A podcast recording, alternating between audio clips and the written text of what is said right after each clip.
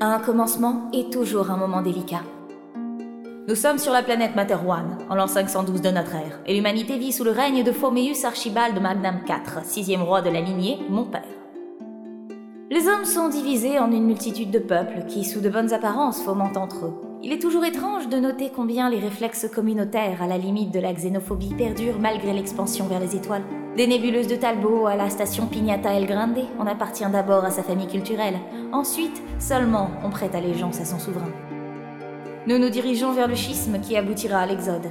Cette brèche se fera dans l'improbable union ô combien temporaire de tous ces peuples contre le seul et unique point commun qui les ait jamais rattachés les uns aux autres, la royauté.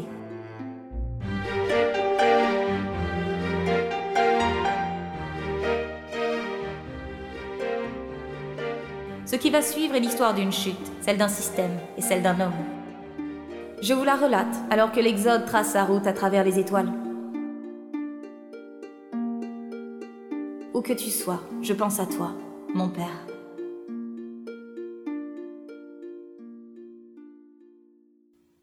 Adieu au roi, Benedicentes Regi.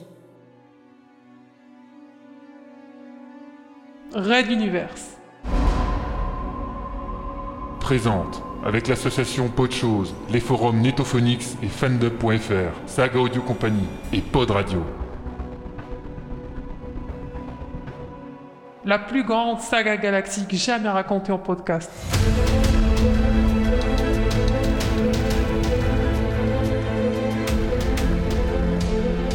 Chapitre spécial 2014. Benedicente Regi.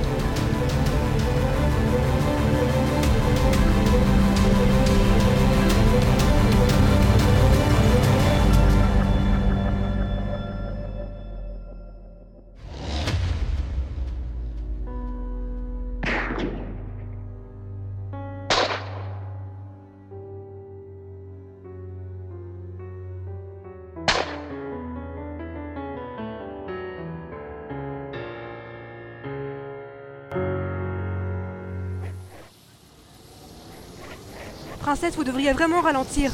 Nous risquons de nous casser le cou à cette vitesse. Pardon, encore plus vite? D'accord. Azala tourna la poignée des gaz, donnant une embardée à l'appareil dont le moteur rugit de plus belle. La mécanique hurlait les limites de sa puissance et le son se répercutait entre les piliers, amplifiant la sensation de vitesse. Les colonnes ancestrales se succédaient trop vite, frôlant le fragile petit appareil tel de mortelles menaces. La laquée Daimon s'agrippait à la rambarde debout derrière sa maîtresse, tentant de faire au mieux contrepoids dans les passages les plus délicats. Le sol était à plus de 15 mètres. Si par miracle elles survivaient au choc d'un accident, la chute leur serait fatale. Quoique, 15 mètres, elle pourrait sans doute sauver la princesse au prix de sa colonne vertébrale. Slalomant au milieu des ruines d'un très ancien palais d'été des rois de Materwan, la princesse Azala, secondée par sa garde du corps Melba, se laissait aller à pousser dans ses retranchements à Jet Air, un petit appareil volant dernier cri qu'un des convives du pique-nique avait eu la légèreté de lui confier. Le bonnet avait sans doute eu l'espoir d'un quelconque avantage, ou plus fou encore d'intéresser la princesse à sa personne. Ses cheveux noirs voletaient follement. Elle sentait le frôlement de l'air plisser les parties charnues de son visage, mais n'en avait cure. Ses yeux verts en amande restaient fixés vers l'horizon, vers l'avenir qu'elle voulait meilleur. De la fumée s'échappe du moteur, princesse. C'est certainement anormal. Dépêchez-vous de poser, s'il vous plaît. Un voyant rouge clignota sur le tableau de bord et la puissance de l'engin diminua. Il ne répondait déjà plus au coup d'accélérateur. L'électronique embardée prit le relais et les sécurités s'enclenchèrent, consommant le reste d'énergie pour poser l'appareil.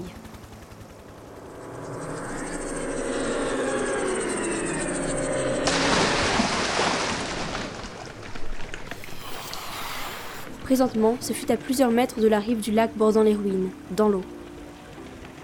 Un coussin en caoutchouc se gonfla, transformant le jet air en une grosse bouée.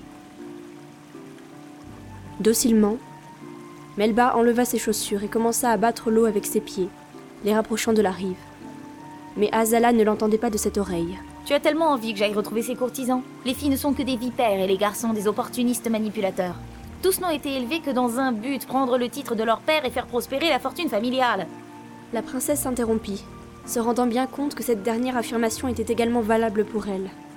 En fin de compte, de par sa naissance, la fille unique du roi de toute l'humanité, l'héritière du trône, était destinée à vivre au milieu de cette cour obséquieuse et égoïste. 21 années de cette torture lui avaient déjà été imposées, et d'autres suivraient encore. Le pique-nique avait semblé être une bonne idée. Les ruines de l'ancien palais d'été des rois dominaient sur un lac connu pour la pureté de son eau, et la chaîne de montagnes environnantes découpait ses sommets blancs sur le ciel azur. Le paysage était proprement magnifique. Après trois longues heures de conversation absurde, stupide ou déplaisante, Azala avait sauté sur l'occasion offerte par ce jet air pour s'évader des intrigues de la cour qui la poursuivaient jusqu'ici. Melba laissa reposer ses jambes dans l'eau, abandonnant leur embarcation au gré des forces naturelles. La princesse et elle se connaissaient et se respectaient trop pour que la Lakedaimon lui lance une quelconque remarque. La grande femme d'origine brune faisait partie de ce corps d'élite spécial de la garde, dont les membres étaient élevés dès leur plus jeune âge à suivre et protéger la famille royale. Donc, depuis leur plus tendre enfance, Azala et elle traversaient les turpitudes de la vie et continuaient maintenant à l'âge adulte. L'une apprenait sa fonction de future reine à base de langue, d'étiquette, de culture et de politique. L'autre apprenait à tuer plus vite, à mieux contrer et à parfaitement anticiper. Deux enfants ayant grandi ensemble, partageant secrets, espoirs et déceptions. Une puissante amitié s'était logiquement développée, comme cela arrivait pratiquement toujours entre un protégé et son laquedaïmon. Sauf que la vie de l'un n'existait que pour que perdure celle de l'autre. Des cris retentirent depuis la rive, on les avait retrouvés. Toute la meute des rapaces s'inquiétait de la proie. Azala tendit la main, simulant une joie de les rejoindre, mais se gardant bien de faire le moindre effort dans ce sens. Melba, j'en ai déjà parlé avec mes maîtres et ils ont sans doute passé le message à mon père. Je ne serai pas le futur prix du meilleur intrigant. Demain, j'irai lui parler pour le convaincre de me laisser une vraie place dans la vie politique de la planète. Princesse, c'est tout à votre honneur.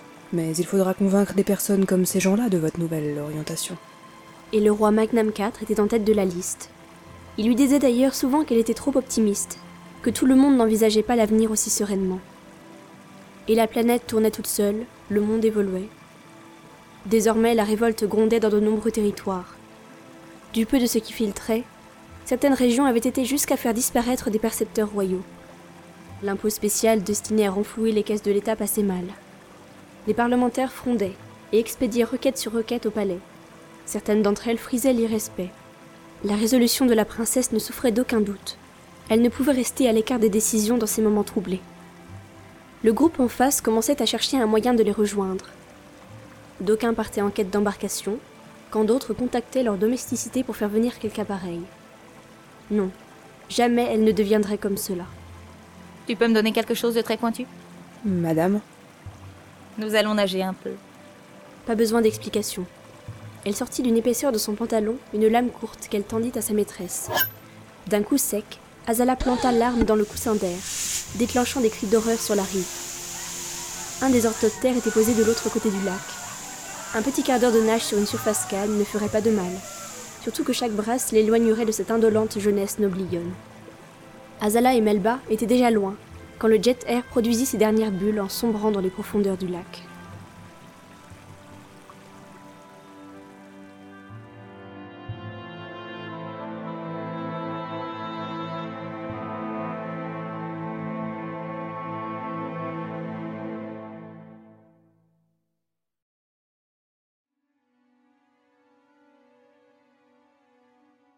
Dans le palais royal de Materwan Centrum, deux hommes suivaient les pérégrinations de la princesse sans mot dire.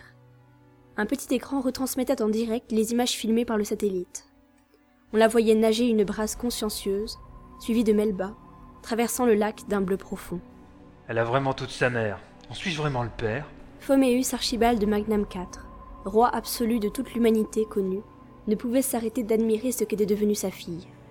Vivante, dynamique, honnête et droite, sage et cultivé. Le sang royal qui coulait dans ses veines rehaussait le niveau d'une lignée qui n'avait pas connu que des moments glorieux. Dans un petit soupir, il lança au système la commande de fin de transmission, et le petit cadre redevint une photo d'Azala plus jeune. Je t'assure que son mauvais caractère et ses mauvaises manières viennent de toi. C'est indéniable. Phoméus lança un regard amusé à son frère cadet, le prince de sang Mécarion.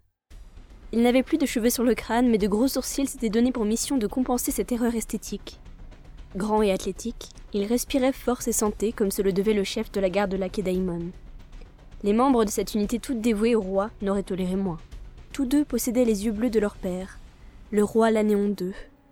Et c'était sans doute la seule chose qu'ils aient pu conserver de lui sans honte. Ta fille a toujours son idée fixe d'entrer en politique. À son âge, elle devrait déjà être mariée. Phoméus, veux-tu les sermons habituels? Tu lui laisses trop de liberté? Tu n'as eu que des fils, Mécart, tu ne peux pas comprendre. Mon erreur a peut-être été de n'aimer qu'une femme que le destin a emportée avant de mettre au monde ce que l'État attendait. J'ai besoin d'un héritier, il n'y a qu'Azala. Elle sera donc la future reine et son mari deviendra roi. Je préfère lui laisser le choix du prétendant. Puisse-t-elle être aussi perspicace en affaires de cœur que son vieux père? Ah Parce que tu as été perspicace en courant après tous les jupons de la cour? C'était avant. J'ai calmé le jeu de ce côté-là depuis longtemps et tu le sais. Petit silence entre les deux frères. Ils avaient toujours été bien différents sur ce sujet-là. Peut-être l'exercice physique calmait-il mieux les ardeurs du prince? Et tu penses vraiment réussir à faire de ton idéaliste de fille une souveraine? Dans ce cas, elle va devoir changer profondément. La prochaine fois qu'elle viendra me voir, je lui confierai une première mission comme test. Que penses-tu d'un voyage diplomatique chez les Tropicaliens? Le prince Mégarion leva les yeux, réfléchissant aux implications possibles. Cela les honorera, et nous avons besoin d'alliés en ce moment. C'est une bonne idée, mais est-elle bien au fait des us et coutumes de ces gens-là? Elle le sera, c'est son devoir, et ce mot a un sens pour elle. Tout en lissant son épaisse barbe grisonnante, Magnam posa la main sur le bijou qu'il portait sur le torse, la légendaire émeraude Terra. D'une torsion entraînée du poignet, il dessertit la pierre précieuse en forme de triangle et la fit rouler quelques secondes dans sa paume. Terra était le symbole de la royauté, pour de nombreuses raisons qui se perdent dans les origines de Materwan. Chaque roi se devait de la porter en public, de toujours montrer qu'elle était en sa possession. Le joyau triangulaire avait son histoire, ses intrigues. Six générations de régnants l'avaient exhibé. Il se souvint avec nostalgie combien de demoiselles il avait pu amener dans sa couche rien qu'avec la promesse de toucher l'illustre objet. Trop porté sur les femmes l'avait un jour réprimandé ses parents, et ce jour-là, il avait en effet reconnu ses égarements et s'était marié. L'amour l'avait surpris au virage. Lannick, ma reine, pourquoi m'as-tu laissé si vite? Et qui tu sais? Comptes-tu l'épouser? Cela réglerait tous les problèmes de succession en une seule fois. Non, et je ne ferai pas ce cadeau empoisonné à ma fille. Les choses sont déjà assez complexes ainsi pour en rajouter d'autres. Il leva l'émeraude entre son regard et la photo d'Azala, l'image de la jeune femme se teintant de multiples tonalités vertes. Ma fille, tu désires ta part du fardeau et c'est tout à ton honneur. Puisses-tu ne pas regretter ta joie de vivre actuelle? Il replaça posément le joyau. Contournant la vaste table du bureau, il s'assit dans un épais fauteuil et fit signe à son frère de faire de même. Parfait, prince Mécarion, je vous écoute. Quelles sont donc les mauvaises nouvelles de la journée? L'autre se posa et sortit un discret petit carnet de notes. Il en consulta le contenu en diagonale, puis le rangea. Le prince était aussi un homme d'esprit. Une seule lecture pour rafraîchir la mémoire suffisait. Notre ami Pophéus fait des siennes, encore. On a fracturé des scellés dans une annexe de la bibliothèque royale située sur la côte. De vieux écrits ont disparu, mais personne n'en aura conscience vu que l'archéologie est interdite depuis longtemps. Des preuves de son implication Les gardiens ont eu un lavage de cerveau assez caractéristique des techniques des forces mentales. Et le contre-amiral a été indisponible toute la matinée suivante, ainsi que son petit copain le super mental. Le roi se rembrunit. Les deux frères savaient parfaitement ce que cherchait l'audacieux gradé depuis plusieurs mois. Il amassait méticuleusement indice après indice, après avoir été mis sur la piste par un souvenir volé à un vieux serviteur proche de Feu l'Anéon 2. Sans doute le fameux mental aux pouvoirs extraordinaires qui couchait avec Pophéus était-il aussi impliqué. Qu'espérait-il donc? Ignorait-il que certains mystères ne devaient jamais être mis à jour? Que donne l'enquête pour corruption et mœurs incorrectes? Elle n'était pas censée calmer ses ardeurs? Au point mort. L'armée fait obstruction sur plusieurs volets de l'enquête. Mais ce n'est pas spécifique à Pophéus. Ils protègent tous leurs hommes en général. Peut-être lui, un peu plus encore? Angile n'est pas stupide, il a certainement des dossiers sur tout le monde. Si l'armée a besoin de lui, les généraux eux-mêmes sont certainement aussi en son pouvoir. Il en a eu tout le temps nécessaire. Disons que tu lui en as laissé le temps. Phoméus croisa ses doigts et posa son menton dessus. Angilbe Pophéus ne voulait jamais se tenir tranquille et profiter du soutien indirect qu'on lui avait offert pendant toute sa carrière. Comme c'était quelqu'un de très intelligent, il avait su profiter de chaque largesse, chaque coup de chance bien à propos, pour avancer ses pions. Alors qu'il accédait à toutes sortes de réseaux, de moyens de pression et d'espions, qu'il étendait toujours plus sa main mise, il n'avait pas vu à quel point sa chance n'en était pas une. Veux-tu le serment habituel? Tu lui laisses trop de liberté Le roi lança un regard mauvais à son frère, mais l'autre ne commenta pas, se contentant d'opposer la façade sereine de celui qui sait avoir la vérité pour lui. L'évolution de la situation lui donnait en effet raison sur toute la ligne. Depuis le début, il déconseillait une quelconque indulgence face à Pophéus. Le temps était sans doute venu de donner une vraie gifle au contre-amiral. Mécart, je veux avoir une petite discussion avec le maréchal Trumont. Une fermeté nouvelle s'impose. Ils doivent trouver un remplaçant à la tête des affaires mentales. J'imposerai la décision si besoin est. Là encore, cela risque d'être compliqué. La situation politique et sociale actuelle nécessite une cohésion avec nos forces de sécurité. Couper des têtes de l'armée maintenant serait perçu comme une faiblesse. Faiblesse par-ci, faiblesse par-là. Si je fais quelque chose, alors c'est de l'absolutisme. Si je ne fais rien, c'est une faiblesse. Tu sais parfaitement bien me critiquer, mais j'attends de toi des conseils également. C'était de bonne guerre. Le prince Mécarion aimait bien taquiner son frère, le mettre seul devant toutes ses erreurs. Sans doute parce qu'il estimait qu'il ne les aurait jamais commises. Mais un peu d'honnêteté et de pragmatisme le ramenait toujours à ses côtés, assumant son rôle de premier conseiller et de main de l'ombre. Phoméus venait de le lui rappeler dans ce bureau, à l'abri des oreilles indiscrètes. Et ce n'était pas inhabituel entre les deux frères. Ne t'énerve pas, c'est bon, j'arrête. Je te propose de mettre méthodiquement la pression sur Trumont pour au moins écarter quelques gradés trop voyants et faire le ménage dans les comptes de l'armée. Quitte à lui laisser ses précieuses forces mentales en l'état, sous réserve qu'il en maîtrise plus la direction. Toi, tu avais déjà réfléchi à tout ça, n'est-ce pas? Père disait qu'un guerrier gagne une bataille sur le terrain, mais qu'un stratège la gagne avant qu'elle ne débute. Vu les défauts de trésorerie qu'il nous a laissés, on ne peut pas vraiment dire qu'il appliquait ses propres conseils. C'est comme ce Parlement, encore une riche idée à lui. Je n'ai toujours pas bien compris à quoi sert ce ramassis de vaniteux censé représenter les communautés. Ils semblent plus occupés à maintenir leurs privilèges qu'à faire progresser la société. Tendant le cou vers son frère, il ajouta perfidement A-t-il été trop faible lui aussi? Mécarion sourit en coin. Une telle complicité à ce niveau de l'État ne s'était plus vue depuis longtemps. Mais qu'était donc devenue la royauté pour qu'une équipe aussi soudée et aussi efficace qu'eux ne puisse enrayer sinon un déclin, en tout cas un subtil mais mesurable recul de l'autorité royale? Sans doute n'avait-il pas eu le choix. Certaines communautés avaient grandi en puissance et en indépendance. Les souriants, les nordistes, et même plusieurs tribus tropicaliennes. Quelque part, leur donner droit à la parole, c'était aussi les réduire au silence indirectement. Tellement réduite au silence que chaque jour je reçois des doléances et des remontrances déguisées de tous ces députés. On croirait que le Parlement n'est qu'un organe destiné à pleurer et à critiquer. Il y a d'ailleurs un ou deux messages dont les auteurs vont entendre parler du terme de lèse-majesté. Ils sont inquiets, Phoméus. La révolte gronde sur plusieurs points de la planète. Parmi les foyers de révolte, les nordistes sont un des plus actifs. Certaines régions sont vidées de représentants de l'État et leurs parlementaires boycottent les assemblées. Mais qu'est-ce qu'ils ont donc encore, ces cutéreux? Ils payaient les impôts comme tout le monde avant et maintenant ils se rebellent. Magnam se leva brusquement, s'approchant d'une console centrale. Il activa le système, et alors que les vitres s'obscurcissaient, une représentation tridimensionnelle de toute la planète emplit l'espace de la grande salle. Affiche-moi les zones où se situent des troubles à l'ordre public de moins de 30 jours. Filtre à plus de 1000 personnes. La planète se couvrit alors de multiples zones rouges vifs. Il y en avait plusieurs centaines. Magnam ouvrit grand les yeux, mais stupéfait, il ne put prononcer un mot. Mais Carion s'approcha, lui posant une main sur l'épaule. Oui, Phoméus, la situation s'est considérablement aggravée ces derniers mois. Au début, ce n'était que quelques grondements, mais désormais il s'agit de colère. Les nordistes, ils concentre beaucoup d'incidents, en effet. Répondit simplement le roi, préférant se concentrer sur les faits que de céder à l'émotion. Il avait devant lui une preuve d'échec de sa politique, ou plutôt de discrédit de sa personne dans la population. Materwan était constitué de plus de 200 communautés dispersées inégalement sur la planète. Sous un roi fort, elles étaient restées calmes, et même si des rixes occasionnelles pouvaient survenir, la cohabitation fut un succès pendant près de 500 ans.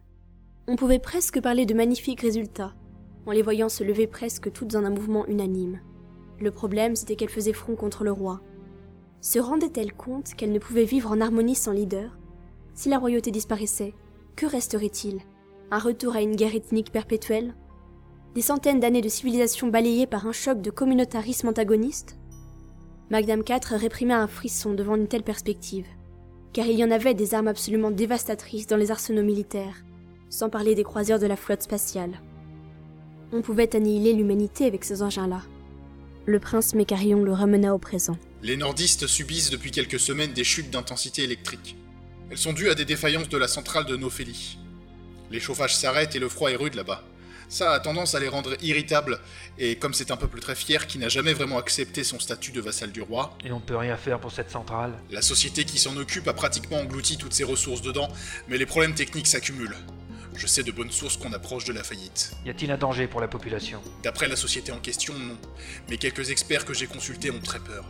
Il s'agit de la plus grosse centrale au lithium jamais conçue. Un accident là-bas aurait des proportions titanesques. Tu te rappelles? C'est toi qui l'as inauguré. Oui, il s'en souvenait bien. C'était par un froid glacial, sous une neige abondante, au milieu d'une toundra sans fin dont le sol était si dur qu'il fallait chauffer les pioches pour qu'elles puissent l'entamer. Il avait prononcé un discours fade sur la grandeur de la technique humaine. Même les ciseaux destinés à couper le ruban avaient gelé. Pas étonnant qu'il rencontre des problèmes techniques. Alors qu'on l'arrête, contacte tous les opérateurs de cette zone du globe. Nous allons lancer Il se retourna vers son frère, un sourire aux lèvres. la plus grande opération de sauvetage électrique jamais vue. L'idée était bonne. Elle allait redorer le blason royal, montrer qu'on s'occupait des peuples en détresse, et qu'on ne lésinait pas sur les moyens pour cela. Sortant le formulaire spécial des avis royaux, il griffonna ses ordres, Qu'on réquisitionne l'armée. Je veux des lignes électriques géantes pour pallier au futur manque alors qu'il écoutait son frère mettre au point un gigantesque programme d'assistance. Un petit vibreur signala au prince qu'on cherchait à le contacter. Ses rendez-vous avec le roi étaient programmés dans son agenda. On savait qu'il ne pouvait être dérangé sans une extrême urgence. Il ferma quelques secondes les yeux. Son garde laquais Daimon, un mental, lui transmit l'information. de mes actes et pas que ça semble trop plat. Mais car Mais car, qu'est-ce qui se passe? L'autre était blanc. Il regardait son frère fixement, cherchant ses mots. Mais car On vient de m'apprendre que le réacteur de Nophélie subit en ce moment une fusion nucléaire aggravée. Nous avons une zone de plusieurs centaines de milliers de kilomètres irradiés, dont plusieurs villes. Les autorités ont verrouillé toute la zone et décrété un blackout total sur l'accident. Magnam 4 lâcha le stylo portant ses armoiries qui roula sur lui-même, jusqu'à tomber du bureau pour finir sa course sur le tapis.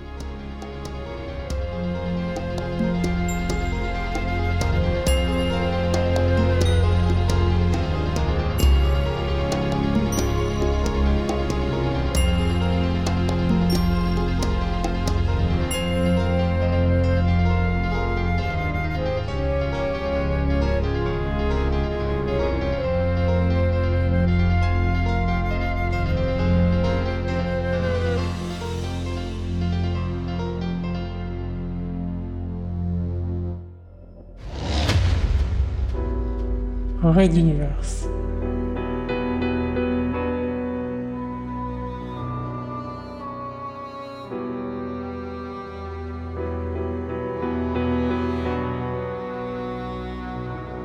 À suivre.